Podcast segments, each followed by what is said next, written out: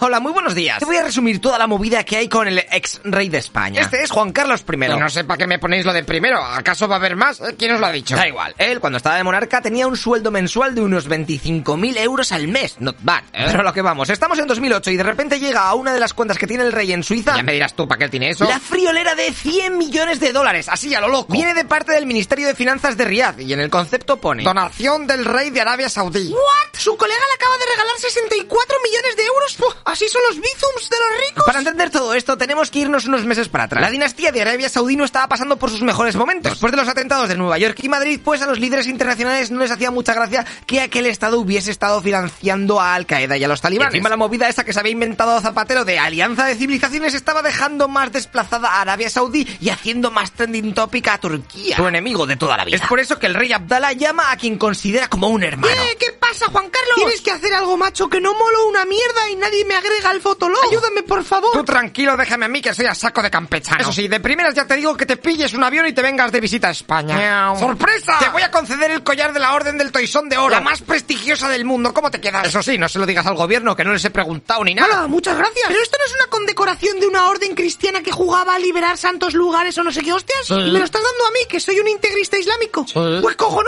Pero eso no es todo. También había que contrarrestar el primer foro de la Alianza de Civilizaciones que estaba siendo presidido por Zapatero y el presidente turco Erdogan. El rey Juan Carlos tenía que hacer algo para tapar aquella publicidad a los otomanos. Así que a los pocos meses creó la Conferencia Internacional para el Diálogo Interreligioso. Y los anfitriones serían el rey español y el saudita. ¡Oh, genial! Ok, pues tres semanas después de que se celebrase esta conferencia, llegaría la donación de 100 millones de pavos al monarca hispano como pago por habérselo currado tanto y haberle ayudado a molar de nuevo. Aunque hay otros expertos que relacionan este dinero con las comisiones del AVE a la Meca. Pero esto sería un poco raro porque aún faltaban dos años para decidir quién se llevaba el proyecto. Aunque yo te lo voy a contar para que te enteres. Se va a hacer un proyecto ferroviario multimillonario en Arabia Saudí. Es que quieren conectar la ciudad de Medina con la Meca y por todo el desierto. Eso cuesta dinero. Así que varias empresas internacionales se ponen a hacer las propuestas para ver si les contratan. Entre ellas hay un conglomerado de empresas españolas. Y el rey de Arabia Saudí llama al rey Juan Carlos para decirle que a ver si pueden rebajar la propuesta española un 30% o así, que está todo el mundo flipándose con los presupuestos. Está muy alto. Carísimo. Y así ocurrió. Eso sí, el jefazo español exigió que se le diese una comisión por estar ahí como negociador. Finalmente, gracias a que los españoles pusieron el precio tan bajo, se llevaron las obras por